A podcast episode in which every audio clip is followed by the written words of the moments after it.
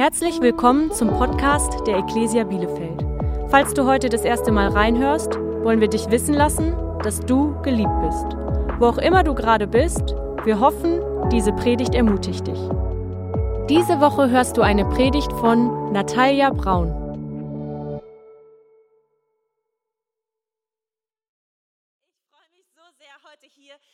Gottesdienst zu sein und mit euch zusammen den Namen Gottes groß zu machen. Falls du mich noch nicht kennst, mein Name ist Natalia. Ich bin ähm, Teil des Lead-Teams hier. Ich bin 37 Jahre alt und mit, zusammen mit meinem Mann und unseren drei Kindern bin ich ähm, hier zu Hause. Das ist mein Zuhause. Ich liebe es, hier mit euch Gottes Namen groß zu machen. Freue mich sehr, dass ich heute zu euch sprechen darf und du hast es bestimmt schon gehört und bestimmt schon mitbekommen. Wir befinden uns mitten in unserer neuen Predigtreihe. Wir haben ihr den Titel gegeben, die Handschrift Gottes. Falls du die erste Predigt letzten Sonntag vergessen, äh, äh, nicht mitbekommen hast oder aus irgendeinem Grund nicht da warst, vergessen ist auch eine gute Sache. Geh noch mal heute Nachmittag zurück zu YouTube und schau sie dir unbedingt noch mal an. Es war eine großartige Auftaktpredigt für diese ähm, starke Predigtreihe und ich freue mich, dass ich da heute weitermachen darf. Und du hast das letzten Sonntag schon gehört. Wir haben davon gehört, dass wir das Meisterwerk, das Meisterstück Gottes sind. Und Gott möchte, dass seine Handschrift in unserem Leben immer mehr deutlich wird. Und du kannst, falls du das vergessen hast, nochmal nachlesen in Epheser 2, Vers 10. Da heißt es, denn wir sind seine Gebilde sein Meisterwerk, in Christus Jesus geschaffen zu guten Werken, die Gott vorher bereitet hat, damit wir in ihnen wandeln sollen. Gott hat also einen Plan für dein Leben Gott hat sich ganz genau überlegt, was es hier auf der Erde braucht. Er hat sich ganz genau überlegt, was für gute Werke du tun sollst. Und dann hat er dich geschaffen, damit du sie tun kannst. Und er hat alles in dich hineingelegt, was es dafür braucht. Und du wirst das vielleicht erlebt haben. In dem Moment, in dem du Jesus in dein Leben einlädst, da verändert sich einfach alles. Und ich glaube, ganz, ganz viele, die heute hier sitzen, du hast das schon erlebt. Du hast erlebt, dass du in dem Moment, in dem du verstanden hast, dass Jesus wirklich dein Retter sein möchte, dass er der König deines Herzens sein möchte und dass er gekommen ist, um mit dir Beziehung zu haben, da hast du das erlebt, dass sich eigentlich die absolute Mehrzahl der Sünden aus deinem alten Leben für dich erledigt hatte. Und es war nicht mal besonders schwierig oder irgendwie ein großer Kampf, weil du wolltest dein altes Leben nicht mehr. Du wolltest dieses neue Leben mit Jesus und du hast ihn von ganzem Herzen lieb. Und aus diesem Grund fiel dir das nicht schwer, dein altes Leben hinter dir zu lassen. Aber ich glaube, für die meisten von uns ist auch wahr, wenn wir ehrlich sind, bleiben da doch noch einige Dinge in unserem Leben zurück. Ganz häufig ist es sogar nur diese eine Sache, die in deinem Leben zurückbleibt und du kämpfst.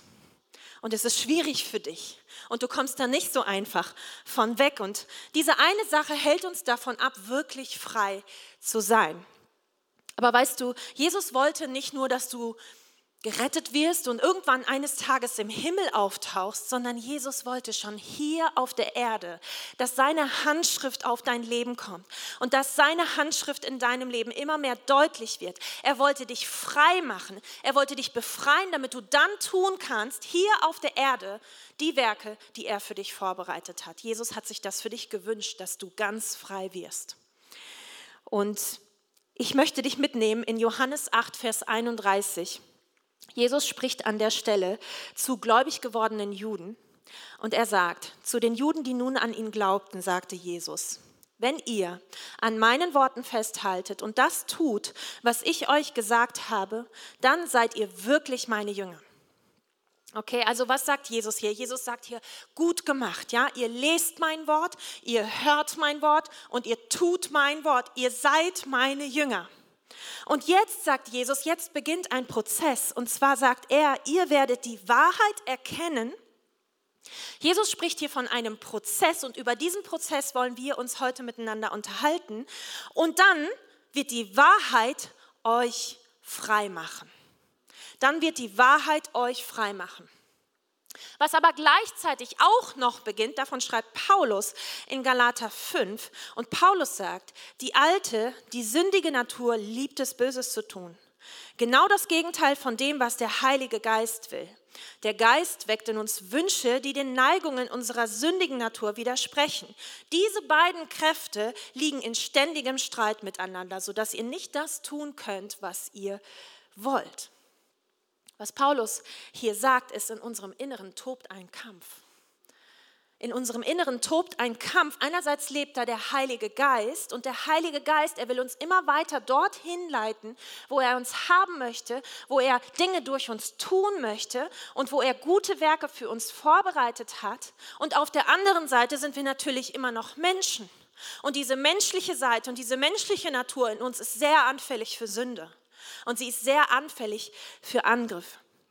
Und ich bin wirklich froh, ich weiß nicht, wie es dir geht, aber ich bin wirklich froh, Paulus, die, die Gemeindegründungsmaschine schlechthin der antiken Neuzeit, derjenige, der zwei Drittel des Neuen Testamentes geschrieben hat, er schreibt auch in Römer 7 folgenden Satz.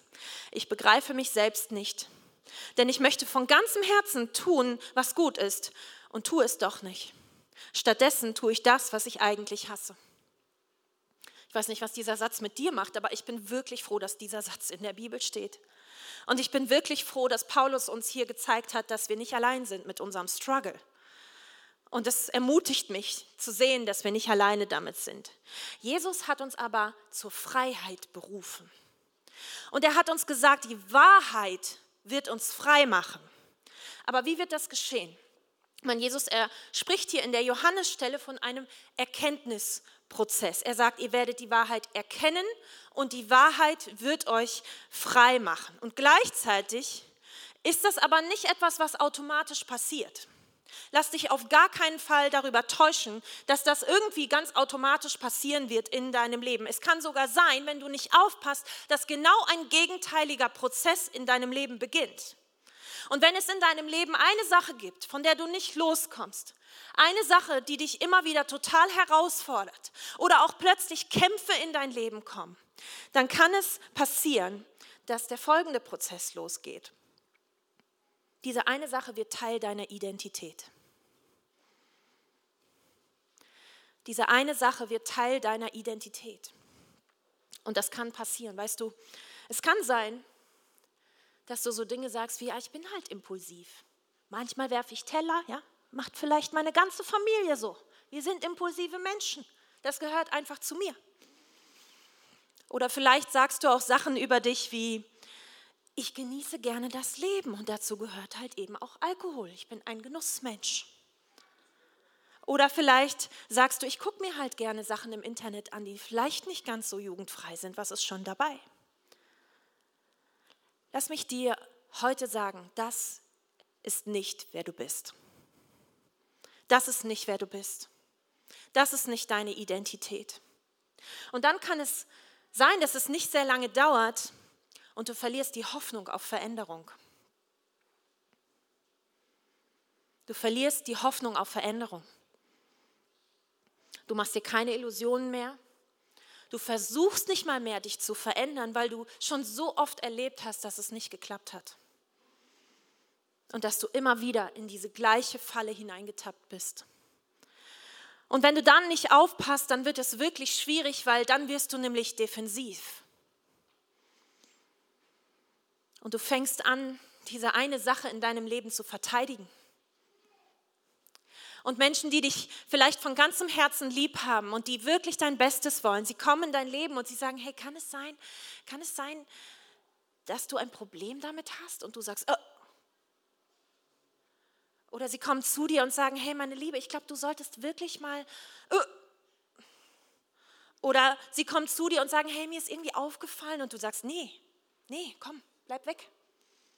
Und du fängst an, diese Sache in deinem Leben zu verteidigen, bis du schließlich ein Sklave davon wirst. Du wirst ein Sklave davon.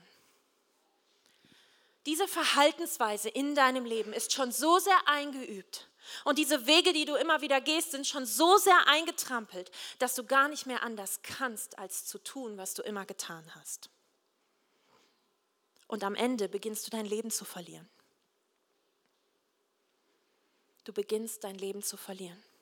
Die Dinge entgleiten dir Und Menschen distanzieren sich vielleicht von dir und du wirst immer einsamer. Aber lass mich dir sagen, dass es nicht so bleiben muss. Diesen Prozess musst du nicht bis zum Ende gehen. Du kannst dich heute dafür entscheiden, diese Abwärtsspirale in deinem Leben zu verlassen und stattdessen dem Heiligen Geist zu vertrauen, dass der Prozess, in den er dich hineinleiten will, ein guter Prozess ist und dass er gut für dein Leben ist. Und an vielen Stellen in deinem Leben wird dir Disziplin sehr weiterhelfen in deinen Problemen. Disziplin ist ein ganz wichtiger Jüngerschaftsprozess, von dem wir immer wieder in der Bibel lesen. Er ist gut für dich und es ist gut, wenn du sagst, ich möchte mehr Disziplin in mein Leben hineinbringen. Aber weißt du, es wird auch Punkte in deinem Leben geben, wo nicht Disziplin die Antwort auf deine Probleme ist, sondern wo du die Erneuerung deines Denkens brauchst. Du brauchst ein neues Mindset. Und davon lesen wir in Römer 12, Vers 2. Passt euch nicht den Maßstäben dieser Welt an, sondern lasst euch von Gott verändern, damit euer ganzes Denken neu ausgerichtet wird. Nur dann könnt ihr beurteilen, was Gottes Wille ist, was gut und vollkommen ist und was ihm gefällt. Wie sieht aber dieser Prozess aus, in den dich der Heilige Geist hineinleiten möchte? Und das ist tatsächlich ganz genau das Gegenteil von dem Prozess, den wir uns eben angeschaut haben. Zuallererst einmal möchte Jesus dir eine neue Identität schenken. Jesus schenkt dir eine neue Identität. Schau mal, wie der Text in Johannes, den wir eben gerade zusammen gelesen haben, wie dieser Text weitergeht in Vers 34. Ich versichere euch, jeder, der sündigt, ist ein Sklave der Sünde. Ein Sklave ist kein Familienmitglied, ein Sohn dagegen gehört für immer zur Familie. Nur dann, wenn der Sohn euch frei macht, seid ihr wirklich frei. Sagt mal alle, wirklich frei. Du kannst heute wirklich frei werden. Und was Jesus hier sagen will, ist, ein Sklave ist jemand, der tut, was er tut, weil er es tun muss. Ein Sklave ist jemand, der tut, was er tut, weil er es tun muss, weil es ihm befohlen wurde. Wenn du versuchst, wie ein Sklave zu leben, wenn wir versuchen, gegen unsere Sünde wie ein Sklave zu kämpfen, jemand, der versucht, nicht mehr zu sündigen, weil er es muss, dann werden wir scheitern. Dann werden wir scheitern. Und was noch viel, viel schlimmer ist, Jesus sagt, wir haben keinen Platz am Tisch des Herrn, wenn wir so leben. Jesus schenkt uns aber durch seinen Tod am Kreuz und dadurch, dass uns niemand mehr anklagen kann wegen unserer Schuld, weil Jesus schon dafür bezahlt hat, dadurch schenkt er uns eine neue Identität und diese Identität ist die Identität eines Kindes des Hausherrn. Wir dürfen am Tisch des Herrn Platz nehmen. Und das verändert alles. Und das wirst du merken. Das allererste, was sich verändern wird, ist, es kommt neue Hoffnung in dein Leben hinein. Es kommt neue Hoffnung in dein Leben hinein. Jesus sagt, als Kind Gottes wirst du Wahrheiten erkennen, du wirst Dinge erfahren und wenn du diese Dinge verstanden hast, dann verändert das deinen Kampf. Dann verändert das die Art und Weise, wie du mit den Kämpfen in deinem Leben umgehen wirst. Und wenn du ein Teil dieser Kirche bist und dich auf diesen Prozess einlässt, den der Heilige Geist mit dir gehen möchte, dann wirst du diese Wahrheiten singen, du wirst diese Wahrheiten immer wieder hören, du wirst sie aufschreiben und du wirst immer wieder Zeugnisse von anderen Menschen darüber hören. Aber ich werde dir jetzt noch etwas sagen. Und sehr viele Menschen glauben nicht, was ich jetzt gleich sagen werde. Es hat eine Umfrage gegeben, bei der 69 Prozent, diese Umfrage haben Christen gemacht und 69 Prozent der Christen gaben an, dass sie nicht glauben, was ich gleich sagen werde. Und ich kann mir vorstellen, dass dich das eventuell nervös macht. Ich kann mir vorstellen, dass der ein oder andere sich eventuell nicht mehr ganz so wohlfühlen wird gleich in diesem Gottesdienst. Aber es ist eine Wahrheit und diese Wahrheit wird dein ganzes Denken verändern und sie wird den entscheidenden Unterschied in deinem Kampf machen. Und das, was ich dir jetzt sagen möchte, ist, Dämonen gibt es wirklich. Ja. Dämonen gibt es wirklich. Jetzt ist es raus. Und ganz kurz mal, in der gleichen Umfrage, in der gleichen Umfrage gaben 60 Prozent der Christen an, dass sie nicht einmal an den Teufel glauben. dass sie nicht einmal daran glauben, dass es den Teufel wirklich gibt, sondern sie halten den Teufel für irgendwie eine Art Symbol für irgendwie das Böse ganz allgemein. Aber sie glauben nicht daran, dass der Teufel eine Person oder ein wirklich reales Wesen ist. Und ich glaube, dem Teufel, dem gefällt das ganz gut, er findet das super. Weil wenn du nicht weißt, dass es ihn gibt und wenn du nicht weißt, dass er existiert, dann kannst du auch nicht aktiv gegen ihn kämpfen.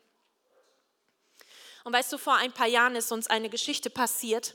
Wenn du schon mal bei uns zu Hause äh, in der Turner Straße warst, da wo wir unsere Gemeinderäume haben und wo wir auch oft Gottesdienst feiern, wenn du schon mal da warst, dann weißt du ungefähr, wie das Gebäude aussieht. Wir haben auf dem Grundstück mehrere Häuser und wir sind seit einem Jahr mit unseren Angestellten äh, umgezogen in ein neues Büro im Nebengebäude und wir haben Platz gemacht für das Momentum College und für Peter. Aber vor einigen Jahren war das noch nicht so so. Vor einigen Jahren hatten wir als Angestellte unsere Büros noch im Hauptgebäude hinter dem Taufbecken. Ja, die meisten von euch wissen nicht mal, wo das Taufbecken ist. Das ist nicht schlimm. Ich kann eine Tour anbieten. Nächstes Mal, wenn du da bist, zeige ich dir das. Und dahinter gibt es äh, zwei Räume und da waren unsere Büros drin und wir wuseln da immer die Woche über so rum. Und an vielen Tagen treffen wir uns und haben Meetings und planen Dinge und treffen uns zu Gesprächen und was man eben so macht. Aber es gibt auch Tage, da sind wir eher für uns. Und das sind die Tage, an denen wir unsere Predigten schreiben und unsere Inputs schreiben. Und an einem dieser Tage ähm, ja, waren wir, waren wir im, in, in dem Gebäude und wir liefen da ab und zu durch. Und irgendwie fiel uns schon auf, es ist irgendwie ein bisschen anders, es riecht so ein bisschen anders, das ist Grill und mir aufgefallen, aber wir haben uns nicht viel dabei gedacht. Und irgendwann war ich dann alleine im Gebäude und irgendwann fuhr ich dann auch nach Hause und am nächsten Tag erfuhr ich, dass wir ein wirklich großes Problem hatten. Am nächsten Tag erzählte Pedi mir nämlich, dass er kurz vor der Probe einen Einbrecher gefunden hat in unserem Gebäude. Und dieser Einbrecher war mindestens schon einen ganzen Tag lang da gewesen. Und ich weiß nicht, was das so mit dir macht, ob du dich da so reindenken kannst oder ob du vielleicht selbst schon mal etwas in der Art erlebt hast. Wir wussten nicht, dass der Einbrecher da war. Und trotzdem war er die ganze Zeit über da. Er hat sich die ganze Zeit versteckt und ist uns aus dem Weg gegangen, damit wir nicht mitbekommen, dass er die ganze Zeit im Gebäude war. Und ich weiß nicht, ob du das so ein bisschen nachvollziehen kannst, aber ich war alleine im Gebäude und dieser Einbrecher war auch da. Ich weiß nicht, ob du das verstehst, aber das macht was mit uns Frauen. Ja, wir fühlen uns dabei überhaupt nicht gut.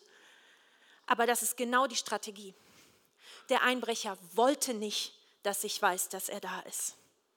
Er wollte nicht, dass wir wissen, dass er im Gebäude war, damit er tun konnte, wozu er gekommen war, nämlich unsere Abendmahlkekse essen und den Traubensaft trinken und seinen Rausch, Rausch ausschlafen. Das war tatsächlich ein recht harmloser Einbrecher. Aber was ich dir hiermit sagen möchte, ist, das ist genau die Strategie des Feindes.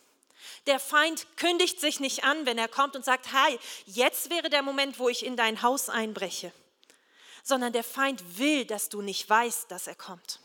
Er will, dass du nicht weißt, dass er da ist. Aber du musst es wissen.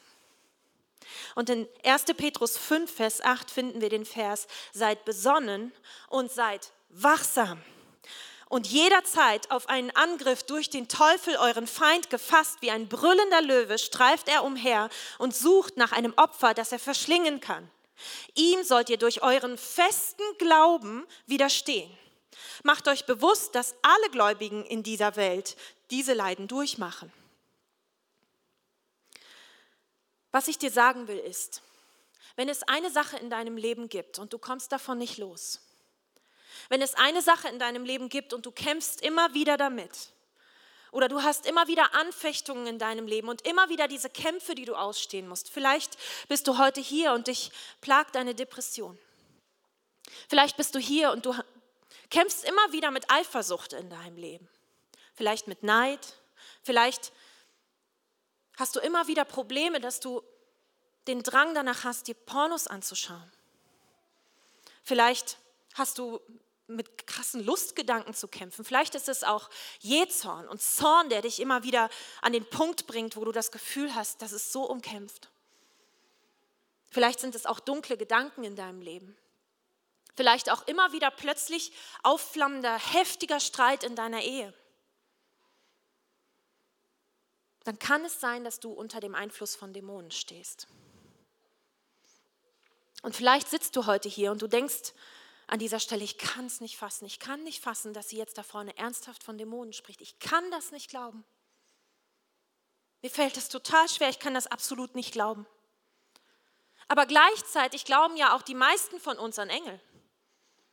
Und wir haben kein Problem damit, uns vorzustellen, dass wir von Engeln beschützt werden oder die Engelchöre, ja, noch einen Monat und dann können wir uns das alle wieder hervorragend vorstellen oder auch Engelsarmeen. Rate mal, gegen wen die kämpfen. Und manche von uns, du sitzt jetzt hier und denkst vielleicht endlich, endlich, mein Lieblingsthema, endlich geht hier mal die Post ab, endlich kommt mal irgendwie Schwung in den Laden und du denkst, es ist wirklich, ich freue mich, das ist mein Lieblingsthema. Oder du sitzt hier und denkst, können wir das skippen? Können wir direkt zur Weihnachtspredigtreihe gehen? Wäre das okay, wenn wir das einfach überspringen? Ja? Ich finde, C.S. Lewis hat das ganz gut zusammengefasst und auf einen Punkt gebracht. Er hat gesagt, Satan jubelt über Skeptiker und Abergläubige gleichermaßen.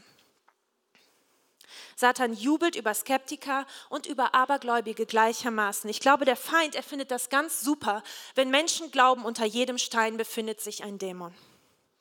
Ja, wenn du unterwegs bist und plötzlich dein Tank leer ist, dann rufst du deine Beter an und sagst, krasse, krasse Anfechtung, Leute, ich brauche Gebet. Nein, Schätzelein, du hast einfach nur verpeilt zu tanken. Ist alles gut bei dir. Okay? Das ist genau das, worüber sich der Teufel freut, wenn man ihm mehr Macht zutraut, als er eigentlich hat. Aber auf der anderen Seite freut er sich genauso auch über die Leute, die gar nicht so recht glauben wollen, dass es das wirklich gibt dass es den Teufel gibt und dass er einen Plan für dein Leben hat, nämlich dein Leben zu zerstören und dich fertig zu machen. Aber weißt du, der Punkt ist, nur weil du nicht daran glaubst, bedeutet das nicht, dass er weggeht. Und ich glaube, wir alle sind heute hier, um Wahrheit zu hören. Und die Wahrheit ist, und das ist dein zweiter Punkt, wir können unter ihrem Einfluss stehen. Wir können unter dem Einfluss von Dämonen stehen. Und du hast das eben schon in der ersten Petrusstelle gelesen. Wir alle sind den Angriffen des Teufels von Zeit zu Zeit in unserem Leben ausgesetzt. Das bedeutet erstmal nicht, dass du die schlimmste Person bist, die dieser Erdkreis je gesehen hat. Okay? Das bedeutet das nicht. Die Wahrheit ist, es passiert sogar den Besten. Wir lesen davon, dass Jesus, nachdem er getauft wurde, in der Wüste vom Teufel angegriffen und angefochten wurde. Und ich glaube auch, die Wahrheit ist sogar, es könnte sein, dass die Attacken des Feindes in deinem Leben ein Zeichen und ein Hinweis dafür sind, dass Gott etwas vorhat mit dir. Manchmal lässt Gott es zu, dass Kämpfe in dein Leben hineinkommen, weil er möchte, dass du ein Kämpfer wirst, der dann große Siege mit Gott erlebt. Genauso wie Gott es zugelassen hat, dass David, König David, von den Löwen angegriffen wurde in der Zeit, als er auf die Schafe seines Vaters aufgepasst hat. Und das hat ihm dann am Ende den Mut gegeben, um sich gegen den größten Feind Israels zu stellen, nämlich Goliath, weil er wusste schon, dass Gott mit ihm ist, wenn er Kämpfe hat. Und er wusste schon, dass seine Kraft kommen wird, auf ihn kommen wird und ihm den Sieg schenken wird. Und es ist gut möglich, wenn du heute hier sitzt und das immer wieder erlebst in deinem Leben, dass Gott dich zu einem Kämpfer machen möchte, zu einer Kämpferin machen möchte. Und jetzt denkst du vielleicht, Natalia, habe ich das richtig verstanden? Willst du uns hier erzählen, dass Menschen, die an Jesus glauben, besessen sein können? Nein. Wahrscheinlich nicht nach der Definition, die du meinst. Weil besessen bedeutet, dass jemand dich im Besitz hat. Besessen bedeutet, dass jemand vollkommene Kontrolle über dich hat. Aber der Teufel kann dich nicht besitzen, weil du gehörst schon Jesus. Du gehörst zu Jesus. Aber weißt du, der Punkt ist, dem Einbrecher hat unser Gebäude in der Turnerstraße auch nicht gehört. Und trotzdem hat er irgendwie einen Weg reingefunden. Durch eine nicht abgeschlossene Tür. Oder wenn ich mich heute Abend entscheide, zehn Gläser Lillet zu trinken. Der Lillet besitzt mich nicht, aber ich werde unter dem Einfluss von Lillet stehen. Brauchst du keine zehn Gläser für, es reichen schon zwei dafür. Verstehst du, was ich dir sagen möchte? In Epheser 4, Vers 26 steht, sündigt nicht, wenn ihr zornig seid. Und lasst die Sonne nicht über euren Zorn untergehen. Gebt dem Teufel keine Möglichkeit, durch den Zorn Macht über euch zu gewinnen. Paulus schreibt diesen Brief an die Epheser. Er schreibt diesen Brief an Christen. Und hier steht, gebt dem Teufel keine Möglichkeit, Macht über euch zu gewinnen. Dieser Brief ist an Christen gerichtet. Und weißt du, die Anfechtungen des Feindes, das ist so eine Sache mit den Anfechtungen des Feindes, ein bisschen so wie mit Mücken. Ich persönlich glaube ja, Mücken sind Abgesandte aus der Hölle selbst. Ja? Frag meinen Mann, der ist da noch deutlicher. Der steht nachts auf und macht das Licht an und dann dauert das. Okay? Ich mache natürlich nur Witze, aber der Punkt ist, das Haus, in dem du lebst, wenn du Glück hast, heute nicht mehr so oft, aber dieses Haus gehört dir. Und trotzdem kommen Mücken hinein. Und trotzdem schaffen es Mücken hinein. Und du könntest theoretisch auch ein Schild aufstellen und darauf schreiben, Mücken sind hier nicht erwünscht. Ja, glaubst du, die Mücken kommen dann angeflogen? Ah, ah, okay, ah, okay, komm, dann zum nächsten Haus, wo kein Schild ist. Weißt du, Mücken können nicht lesen. Die einzige Sprache, die Mücken verstehen, sind offene Fenster. Und deshalb ist es so, so wichtig, dass du diese offenen Fenster in deinem Leben schließen musst.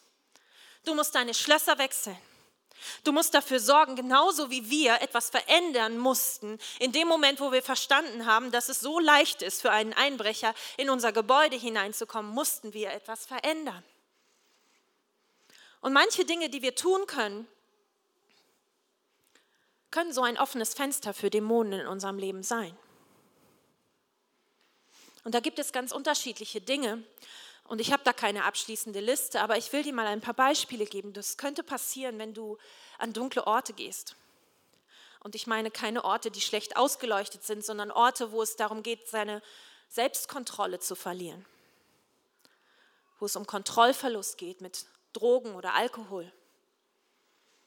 Es können auch Orte sein im Internet, wo du Dinge tun kannst oder Dinge anschauen kannst, von denen es dir extrem unangenehm wäre, wenn die Menschen, die gerade neben dir sitzen, sie wüssten.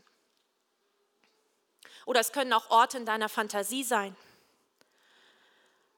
Okkulte Bücher von dunklen Mächten. Das ist kein Spaß.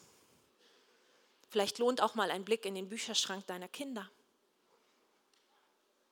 Oder auch, wenn du dich ganz offen mit okkulten Dingen beschäftigst, wie Traumfängern oder Tarotkarten oder Zauberei oder Kristallen oder Astrologie. Aber was tun, wenn das in unserem Leben passiert ist? Was tun, wenn es vielleicht so ein offenes Fenster gegeben hat in deinem Leben? Und das führt mich zu meinem dritten Punkt. Und der dritte Punkt ist der wichtigste Punkt heute. In Jesu Namen müssen alle Dämonen fliehen. In Jesu Namen müssen alle Dämonen fliehen. Sie müssen fliehen und sie werden fliehen. Und ich liebe die Geschichte in Lukas 10. Jesus schickt, sein, seine, äh, äh schickt 72 seiner Jünger los und er gibt ihnen den Auftrag, die gute Nachricht zu verbreiten. Er gibt ihnen den Auftrag, die Menschen zu heilen. Und als die Jünger zurückkommen, entsteht folgendes Gespräch. Davon lesen wir in Lukas 10, Vers 17. Als die 72 Jünger zurückkehrten, berichteten sie ihm voller Freude, Herr, sogar die Dämonen gehorchen uns, wenn wir sie in deinem Namen austreiben. Ja, erklärte Jesus, ich sah den Satan wie einen Blitz vom Himmel fallen. Mit anderen Worten sagt Jesus hier, dass euch die Dämonen gehorchen, das begeistert euch. Ich erzähle euch mal eine andere Geschichte. Ich erzähle euch mal vom Teufel. Und wir lesen das in der Bibel, dass der Teufel am Anfang der Zeiten ein sehr mächtiger Engel im Himmel war. Und eines Tages wollte er nicht mehr Gott anbeten, sondern er wollte selbst angebetet werden. Und rate mal, wie lange es gedauert hat, bis Gott ihn davon in Kenntnis gesetzt hat, dass das nicht der Plan ist. Lichtgeschwindigkeit. Weniger als eine Sekunde. Wie ein Blitz ist der Teufel vom Himmel gefallen. So lange dauert es. Und manche von uns, wir haben so diese Vorstellung davon im Kopf, dass in der unsichtbaren Welt irgendwie so Kämpfe stattfinden, so ein bisschen wie, keine Ahnung, wie so bei Herr der Ringe oder so. Ein, einen Tag ist Gott irgendwie stark und er äh, drängt den Feind zurück und dann auf einmal drängt der Feind wieder nach vorne und er gewinnt wieder an Stärke und so ist das irgendwie so ein ganz knapper Kampf. Aber was wir nicht verstehen ganz häufig ist, dass der Teufel ein Wesen ist, das von unserem allmächtigen Gott geschaffen wurde. Und es braucht nur ein Wort. Es braucht nur ein Gebet und der Satan flieht. Jesus hat diesen Kampf schon längst entschieden. Jesus hat diesen Sieg schon längst eingefahren für alle Ewigkeit. Und durch das Kreuz und seine Auferstehung hat er dich und mich in diesen Sieg mit eingeschlossen. Jesus hat hier sehr genau gewusst, welche Autorität und Power ihm sein Vater verliehen hat. Und genau diese Autorität gibt er seinen Jüngern weiter. Davon lesen wir in Vers 19. Ich habe euch Vollmacht über den Feind gegeben. Ihr könnt unter Schlangen und Skorpionen umhergehen. In der Bibel ist das immer ein Synonym für Dämonen. Und sie zertreten. Nichts und niemand wird euch etwas anhaben können. Aber freut euch nicht darüber, dass böse Geister euch gehorchen, sondern freut euch, dass euer Name im Himmel aufgeschrieben ist. Jesus sagt hier, ihr solltet euch nicht so sehr darüber freuen, dass euch Dämonen gehorchen, sondern vielmehr begeistert mich, dass ihr Teil des richtigen Teams seid. Wir sind Teil des richtigen Teams. Und in Römer 8 kannst du, falls du immer noch nicht überzeugt bist, nachlesen. Aber trotz all dem tragen wir einen überwältigenden Sieg davon durch Christus, der uns geliebt hat. Ich bin überzeugt, Nichts kann uns von seiner Liebe trennen, weder Tod noch Leben, weder Engel noch Mächte, weder unsere Ängste in der Gegenwart noch unsere Sorgen in der Zukunft, ja nicht einmal die Mächte der Hölle können uns von der Liebe Gottes trennen. Und wären wir hoch über dem Himmel oder befänden uns in den tiefsten Tiefen des Ozeans, nichts und niemand in der ganzen Schöpfung kann uns von der Liebe Gottes trennen, die in Christus Jesus, unserem Herrn, erschienen ist. Bäm, das ist doch mal ein Vers zum Auswendiglernen, oder? Und jetzt sitzt du hier vielleicht und du denkst, weißt du, ich glaube das alles. Ich bin fest überzeugt davon, dass das wahr ist. Und trotzdem bin ich immer noch nicht frei. Und trotzdem habe ich da immer noch diese eine Sache in meinem Leben, mit der ich kämpfe. Und das bringt mich zum letzten Teil meiner Predigt und dafür möchte ich dich mitnehmen in die Geschichte von Lazarus.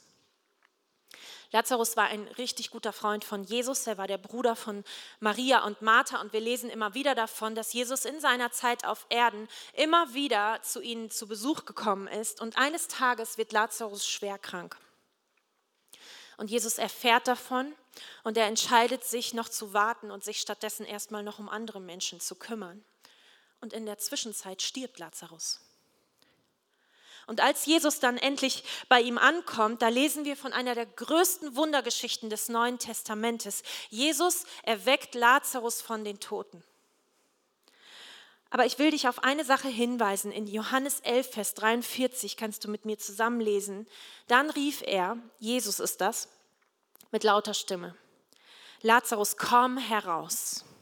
Und Lazarus kam heraus. Er war in Grabtücher gewickelt und sein Kopf war mit einem Tuch verhüllt. Jesus sagte, löst die Binden und lasst ihn gehen. Und in diesem Text geht es um ein Wunder. Aber ich glaube, dass dieser Text genauso auch heute in deine Situation hineinspricht, in der du immer wieder kämpfst und immer wieder merkst, dass du nicht frei bist. Es kann sein, dass du unter dem Einfluss des Teufels stehst dass der Teufel versucht, dir deine Freude zu rauben, dass er versucht, dir deinen Frieden zu rauben, deinen Schlaf zu rauben oder dass da ganz furchtbare Scham und Hoffnungslosigkeit in dein Leben hineingekommen ist. Und du beginnst dein Leben zu verlieren. Und es entgleitet dir. Weißt du, du kannst erleben, was Lazarus erlebt hat. Die Kraft von Jesus Christus ist so stark, dass es nur ein Wort braucht und du bist frei. Dass es nur ein Gebet braucht und du bist frei. Aber schau mal, wie Lazarus aus dem Grab kam, noch völlig eingewickelt in Leichentücher. Er brauchte Hilfe.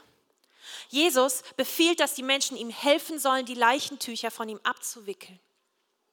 Und das ist super wichtig. In der Bibel finden wir Wahrheiten, die unseren Kampf verändern. Und das Erste, was wir dort lesen, ist, wir kämpfen einen Kampf nicht gegen Fleisch und Blut. Das kannst du nachlesen in Epheser 6, Vers 12. Und in Korinther finden wir dann die Waffen, mit denen wir kämpfen sollen. In 2. Korinther 10 heißt es, wir sind zwar Menschen, doch wir kämpfen nicht mit menschlichen Mitteln. Wir setzen die mächtigen Waffen Gottes und keine weltlichen Waffen ein, um menschliche Gedankengebäude zu zerstören. Und ich möchte dich heute fragen, kämpfst du mit deinen Waffen oder kämpfst du mit Gottes Waffen? Weißt du, Gebet bedeutet nicht nur Gemeinschaft mit Gott, sondern Gebet bedeutet auch Konfrontation des Feindes. Jesus hat uns die Vollmacht gegeben, den Feind zu konfrontieren und mit seinen Waffen gegen ihn zu kämpfen. Und wenn du heute hier bist und fast dein ganzes Leben hat sich verändert in dem Moment, als du Jesus kennengelernt hast, dann hör nicht auf, dich um die eine Sache zu kümmern, in der du immer noch kämpfst und in der du immer noch den Struggle erlebst. Jesus möchte, dass du vollkommen frei wirst. Und du darfst diesen Bereich deines Lebens der Autorität von Jesus Christus unterstellen. Und du darfst in, in, seinem Namen und mit der Autorität und Vollmacht, die er dir gegeben hat, dem Feind befehlen, dass er fliehen muss und er wird fliehen. Aber was meint das Wort Gedankengebäude in diesem Vers? In anderen Übersetzungen kannst du auch das Wort Festungen lesen. Weißt du, Jesus erkennt den Teufel sehr genau. Und er hat uns auch nicht im Unklaren darüber gelassen, wer der Teufel ist. Und du kannst das nachlesen in Johannes 8, Vers 44. Er sagt, von Anbeginn war er ein Mörder und hat die Wahrheit immer gehasst. In ihm ist keine Wahrheit, denn er lügt. Und wenn er lügt, entspricht das seinem Wesen, denn er ist ein Lügner und der Vater der Lüge. Und mit diesen Lügen versucht der Teufel in dein Leben hineinzukommen. Und vielleicht sitzt du heute hier und du kennst das. Und du weißt, wie sich das anhört. Du wirst dich nicht ändern. Du kannst das nicht. Du hast gar nicht die Kraft dafür, um dich zu ändern.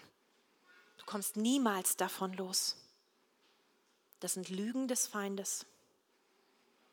Und es kann sein, dass du Befreiung brauchst.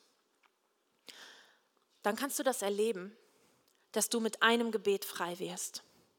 Von einem Moment auf den anderen frei wirst. Und wir lesen so viele großartige Geschichten in der Bibel davon, wie Menschen das erlebt haben. Und wir kennen auch heute noch so viele Menschen, die das mit ihrem Leben bezeugen können, dass sie frei geworden sind im Namen Jesu. Aber es kann auch sein, dass der Teufel Lügen in unser Leben hineingeschleust hat. Und wenn wir nicht aufpassen, dann bleibt eine dieser Lügen in unserem Leben liegen und sie bildet den ersten Stein. Und dann wird diese Lüge wiederholt und es kommt ein zweiter Stein dazu und ein dritter Stein. Und wenn wir nicht aufpassen, je länger wir dem Teufel erlauben, das in unserem Leben zu tun, desto mehr wird sich eine Mauer aufbauen um uns herum aus den Lügen des Teufels, die uns den Blick auf Jesus versperrt. Und diese Mauer wird uns umgeben wie ein hoher Turm und du sitzt in der Mitte. Und das ist genau das Gegenteil von frei. Aber der Vers aus Korinther, er geht noch weiter. Und ich glaube, dass du vielleicht heute hier bist und du bist wie Lazarus. Du bist frei geworden, aber du bist noch komplett eingewickelt in Leichentücher. Und du kannst Jesus noch nicht sehen. Und du brauchst Hilfe dabei. Und der Vers in Korinther zeigt uns, wie das geht. Mit diesen Waffen zerschlagen wir all die hochtrabenden Argumente, die die Menschen davon abhalten, Gott zu erkennen. Mit diesen Waffen bezwingen wir ihre widerstrebenden Gedanken und lehren sie, Christus zu gehorchen. Die gute Nachricht ist, diese Steine in deinem Leben, diese Leichentücher in deinem Leben, sie lassen sich abtragen. Aber die schlechte Nachricht ist, Dafür reichen keine 40 Minuten Predigt. Es braucht einen Prozess dafür. Und das ist der Prozess, in den der Heilige Geist dich mit hineinnehmen möchte. Du kannst in einem Moment frei werden und dich dann vom Heiligen Geist an die Hand nehmen lassen. Und er möchte alles abreißen, was der Feind in deinem Leben aufgebaut hat. So wie in Epheser 4. Deshalb sollt ihr euer altes Wesen und eure frühere Lebensweise ablegen, die durch und durch verdorben war und euch durch trügerische Leidenschaften zugrunde richtete. Das ist der Plan des Feindes für dein Leben. Lasst euch stattdessen einen neuen Geist und ein verändertes Denken geben, als neue Menschen geschaffen nach dem Ebenbild Gottes und zur Gerechtigkeit, zur Heiligkeit und zur Wahrheit berufen, sollt ihr auch ein neues Wesen annehmen. Mit anderen Worten, wir nehmen einen Stein nach dem anderen, eine Lüge nach der anderen, die der Feind in deinem Leben setzen wollte, raus und wir ersetzen sie durch Wahrheiten Gottes. Und du lernst Schritt für Schritt die Stimme des Hirten zu erkennen und die Lügen des Teufels zu unterscheiden von den Wahrheiten Gottes. Und du wirst immer besser darin, gar nicht mehr zuzulassen, dass der Feind irgendetwas in deinem Leben aufbauen kann. Und dieser Prozess wird massiv beschleunigt, wenn du Teil dieser Kirche wirst. Das muss nicht unbedingt diese Kirche sein. Wir haben eine Menge richtig guter Kirchen bei uns in Bielefeld. Aber jetzt bist du halt hier. Deswegen lade ich dich ein, dich mitnehmen zu lassen in diesen Prozess.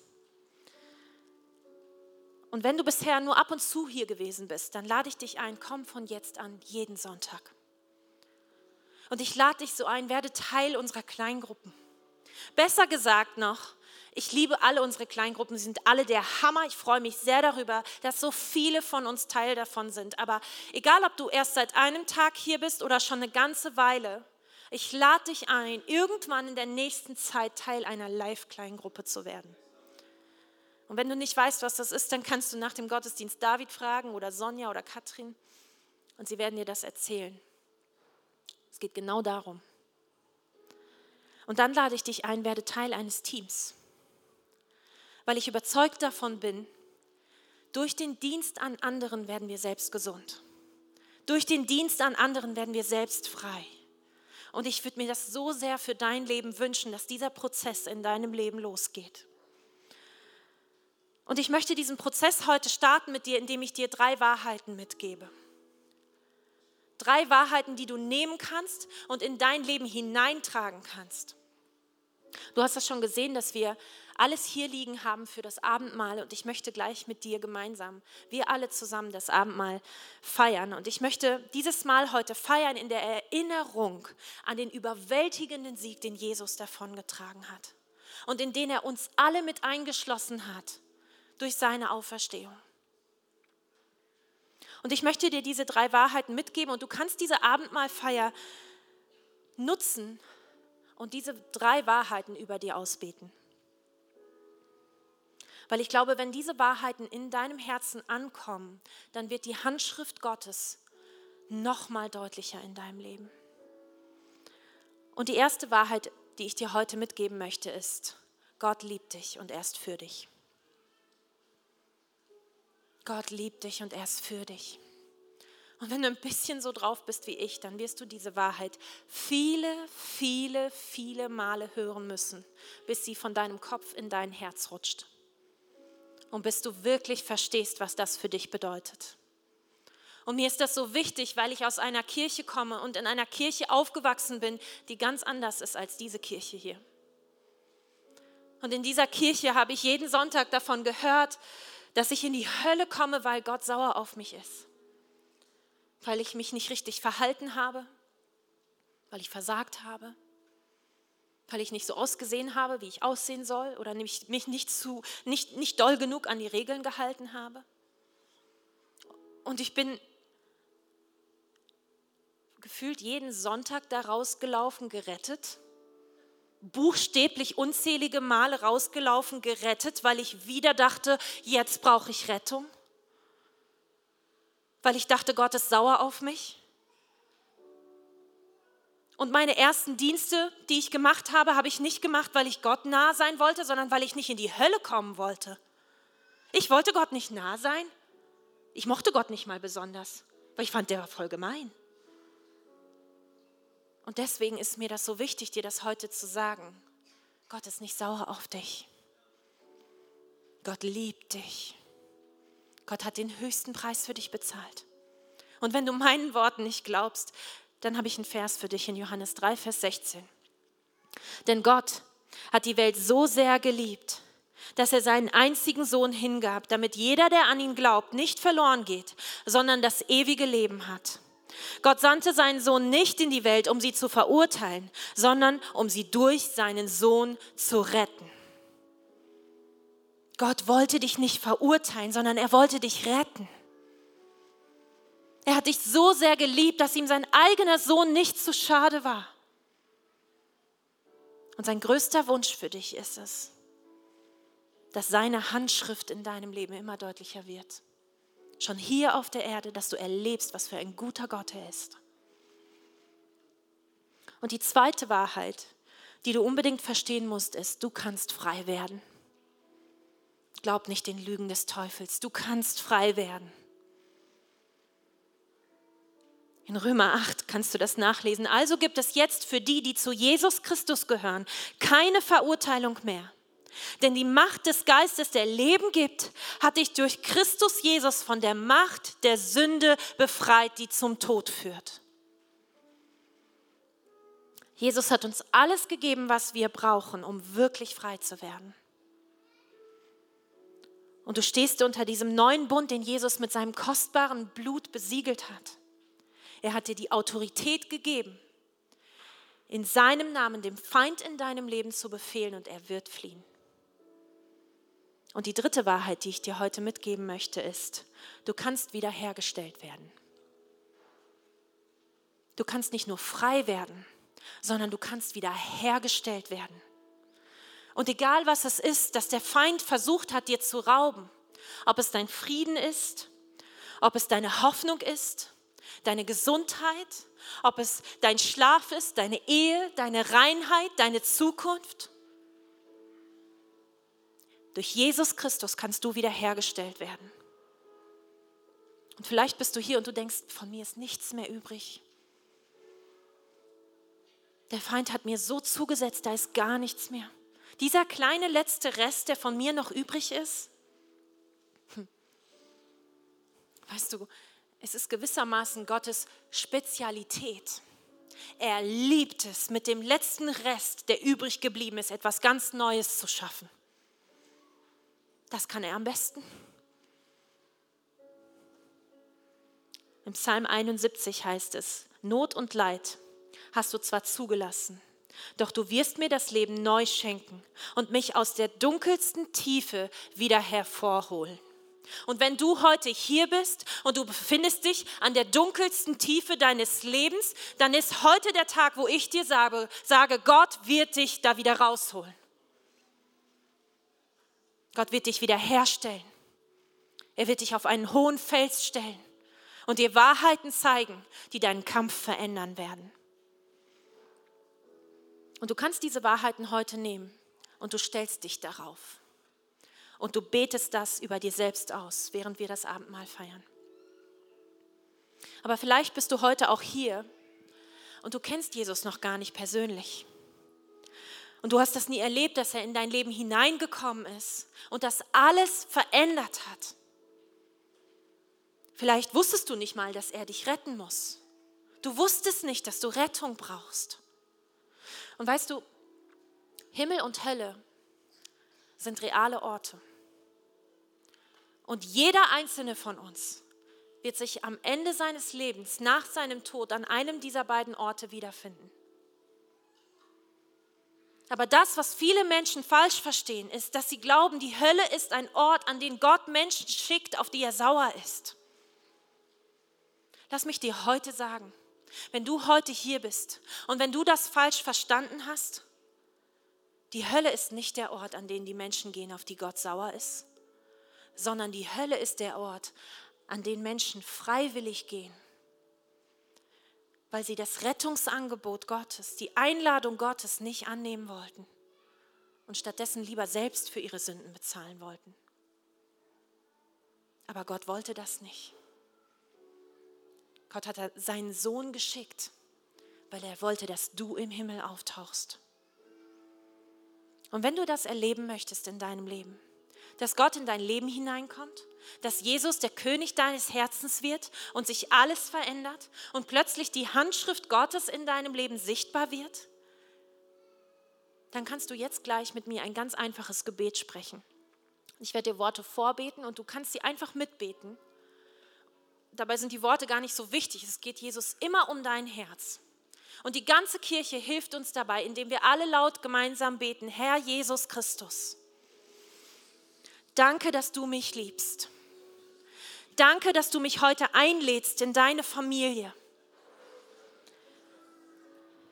Ich nehme die Einladung an. Bitte vergib mir meine Schuld. Bitte nimm alles weg, was mich von dir trennt. Werde du der Herr meines Lebens und der König meines Herzens.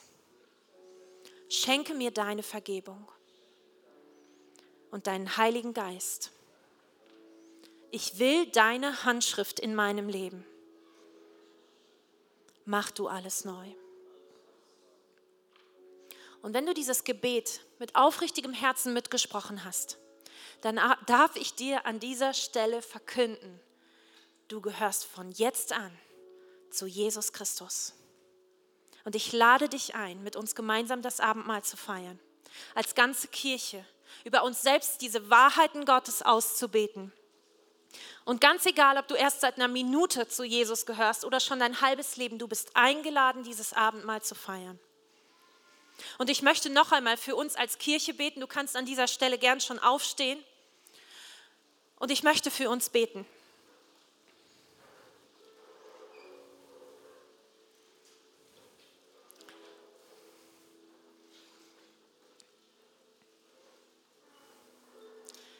Himmlischer Vater, du bist ein guter Vater.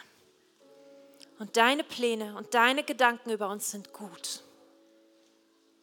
Ich danke dir dafür, dass es dein Wille war, dass wir frei werden. Ich danke dir dafür, dass du uns alles gegeben hast, damit das passiert. Du hast uns gezeigt, wie wir kämpfen sollen. Und so wollen wir uns gleich in, im Abendmahl neu unter diesen kostbaren Bund stellen den du mit deinem Blut besiegelt hast.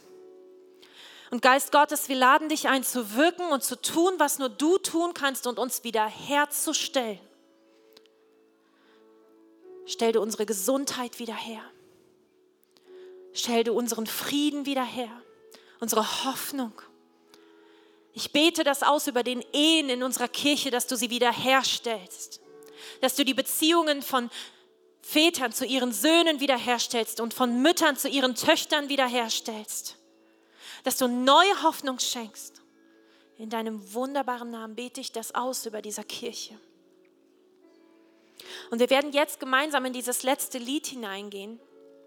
Und du darfst auf deinem Platz das Abendmahl für dich feiern.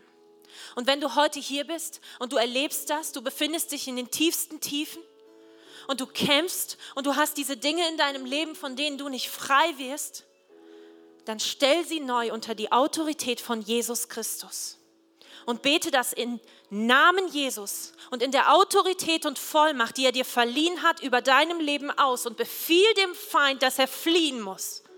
Und er wird fliehen. Und du darfst das erleben, dass die Wahrheit Gottes in dein Leben hineinkommt und die Bollwerke und die Bauwerke des Teufels zerstört werden. In Jesu Namen. Amen. Danke, dass du dabei warst. Mehr Informationen über die Ecclesia Bielefeld findest du auf bielefeld.church.